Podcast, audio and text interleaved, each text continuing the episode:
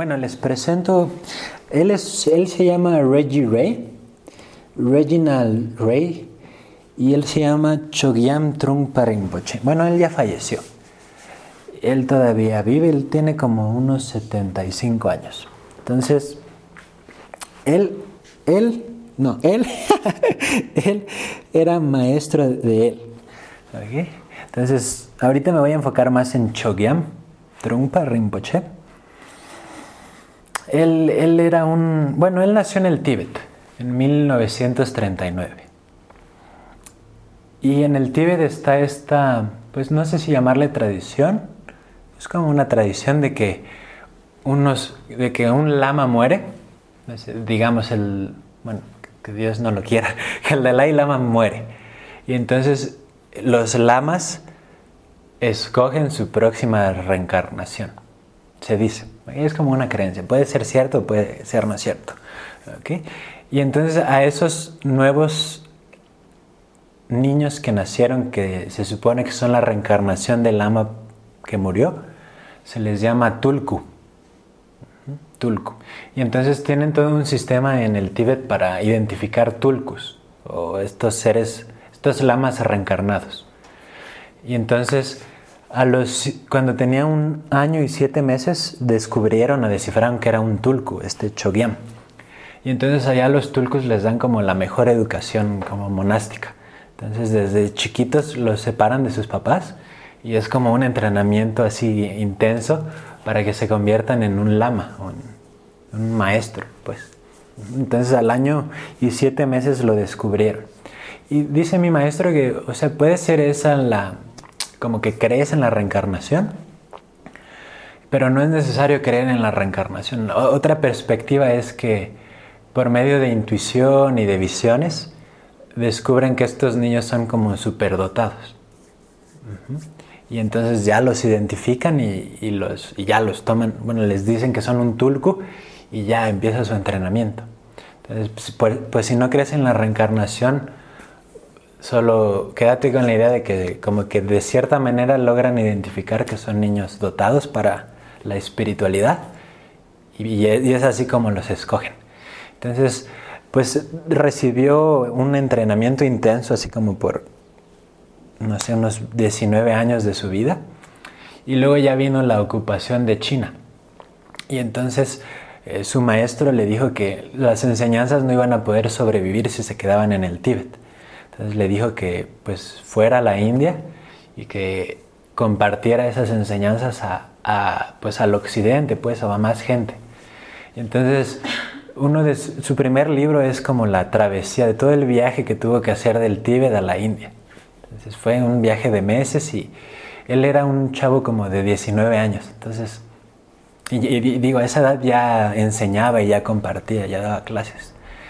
Y, y, muchos de los que salieron en el grupo, pues ya no llegaron a la India, ¿no? porque venían los chinos también persiguiéndolos y disparándoles y, y o sea el camino estrecho y subir piedras y o sea fue toda una travesía. Y eventualmente llegaron a la India. Creo que no sé salieron no, no, tengo el número pero pongan que 200 y llegaron a la India 30 o sea muchísimos se murieron en el camino y entonces ya en la India empezó digo tomó clases de inglés y se ganó una beca para estudiar en Inglaterra, no recuerdo si, creo que Oxford o Oxford está en Inglaterra. Bueno, una universidad prestigiosa en Inglaterra. Y entonces se fue a Inglaterra y ahí en Inglaterra se, fue con otro lama, con otro monje, por así decirlo. Los dos se fueron a Inglaterra. Y en Inglaterra pusieron como una especie de monasterio. Y entonces empezaron a compartir las enseñanzas, por así decirlo. Pero él, Shogyam Trungpa, tenía la, idea. En el Tíbet también dicen que tienen mucho esta idea de que tienen como las enseñanzas más preciadas y hay muchos celos, como que cuidan mucho esas enseñanzas. Y ven a los occidentales como, como que no merecemos estas enseñanzas, porque estamos, somos muy materialistas.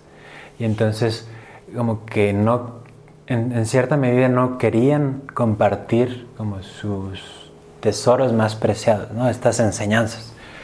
Pero él, Chogyam Trungpa, vio que no era tan cierto, o sea que los occidentales por lo mismo, ¿no? de que tenemos trabajos y una vida y relaciones, por, la por eso mismo podemos hacer ese viaje espiritual completo, porque tenemos muchas experiencias en nuestro día a día y porque nuestra vida puede ser muy rica por esas experiencias. Entonces, él vio eso en los occidentales y decidió compartir todo lo que sabía. los seis llanas que les compartí hace ratito, todas las enseñanzas, hasta las más secretas, las estaba compartiendo. Y entonces el lama con el que había ido y otros, otro grupo de lamas ahí en Inglaterra, pues se pusieron súper celosos. Y entonces como que se pusieron en contra de Chogyam Trungpa.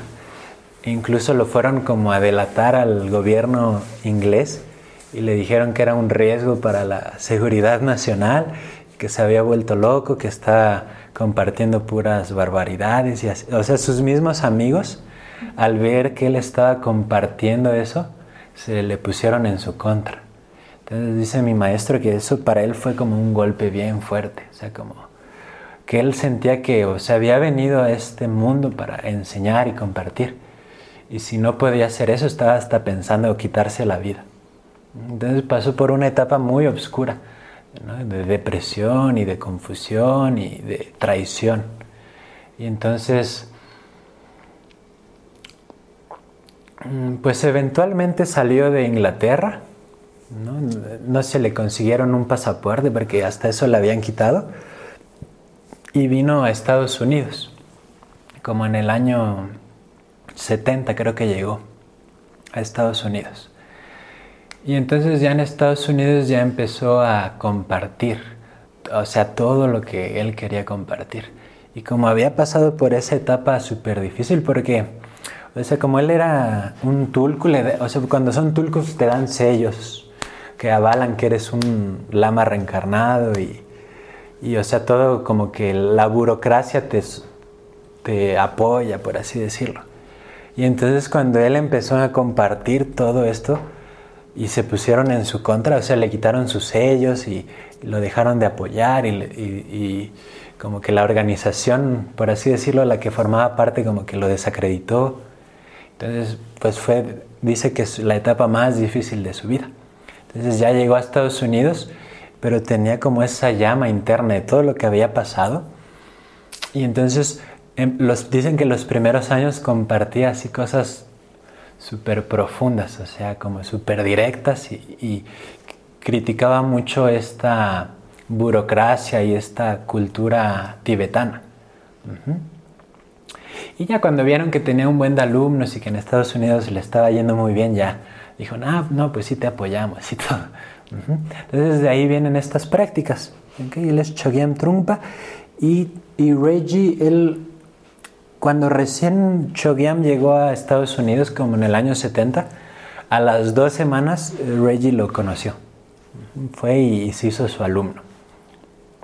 Y dice Reggie, o sea que era, cuando estaba cerca de Chogyam, que era como un fuego que quemaba con todo. o sea, llegabas tú y pretendías el que ser este güey que sabía todo y el súper espiritual y que con solo su presencia sentías como quemaba todo eso. Y entonces como que te desnudaba, por así, o sea, sin decir una palabra, desnudaba y podía ver a través de todas esas máscaras que tú estabas poniendo. Entonces decían que estar así, que estar en su presencia era como que días antes sentías estas náuseas aquí como cuando te vas a subir a la montaña rusa. Así esas náuseas, ese miedo de, que, de estar en la presencia de Chogyam por tan fuerte y transformadora que era su presencia y sus enseñanzas. Y pese a esa fuerza y a eso era, os dicen que era súper amoroso y súper compasivo y que permitía todo lo que era la otra persona, sus miedos, sus dudas, su tristeza, todo era permitido en presencia de Chogyam. Y esas son las enseñanzas que transmitió. Y hoy en día la organización que él fundó se llama Shambhala International. El líder es su hijo, eh, pero como que regresó de nuevo a esa burocracia, ese, como ese, como en vez de enfocarse en la práctica y en la transformación, ya está más enfocada esa organización en crear centros y en que la gente apoye económicamente. Y otra vez, otra vez regresó a eso de lo que su padre estaba como huyendo o que quería cambiar.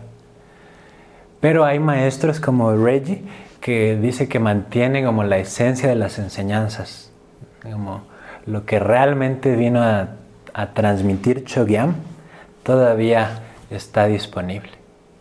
Y entonces de ahí vienen estas prácticas que, que estamos haciendo y que les estoy compartiendo. Entonces no sé si haya alguna duda. ¿No? Y, lo bonito de estas prácticas es que, o sea, no tienes como que hacerte budista ni creer en nada que no quieras creer. Puedes tú seguir con tus propias creencias y hacer las prácticas, las respiraciones, las visualizaciones. No, te impide la religión que seas o tus creencias, no te impide hacer las prácticas. Al contrario, enriquece eh, pues la espiritualidad que ya estás viviendo. Entonces, bueno, me, les quería contar un poquito de, de, ellos. Y no solo son ellos, también eh, les digo, este, este linaje viene desde tiempos del Buda. Entonces, mucha, mucho tiempo estas enseñanzas como tántricas estuvieron castigadas y eran, así como la Inquisición, eran perseguidas en la India como cosas del diablo. Y a quienes las practicaban incluso los mataban y los torturaban. Entonces, pues gracias a esas personas que guardaron estas enseñanzas y que se comprometieron con su práctica y con su vida, gracias a todos esos seres es que hoy podemos también practicar esas prácticas. Entonces, cuando me refiero al linaje, me refiero a ellos y a todos esos seres que a veces hasta daban su vida por estas por, por preservar estas enseñanzas que apuntan a la humanidad. No, es budismo, dice mi maestro, es, es como la esencia de ser humanos. Entonces, cuando me refiero al linaje, hablo de todos esos seres que están aquí presentes como apoyándonos y sosteniendo este espacio.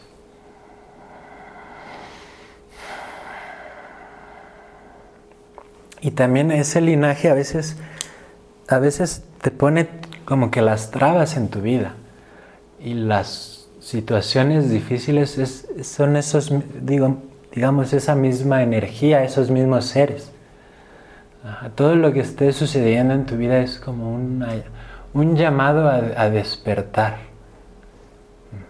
Entonces, cualquier situación, por ejemplo, en mi caso les compartía las dos depresiones, la fatiga crónica, todo eso, digamos que de alguna manera me lo puso el linaje para que yo pudiera también encontrar estas prácticas y que las pudiera compartir con ustedes. Y así, igual para ustedes, lo que sea que los trajo aquí, el, linaje fue quien los trajo aquí y quien les puso esas trabas y quien les fue marcando el camino. Entonces, pues podemos, puedes honrar al linaje y la manera de honrarlo y demostrarle tu respeto a esos seres que tal pues no conocemos, ¿no? es practicando, manteniendo tu, tu práctica. Puede ser esto, puede ser alguna otra práctica espiritual, pero de esa manera es como uno honra todo el esfuerzo y todo el trabajo y la dedicación que otros seres han puesto en, en estas prácticas.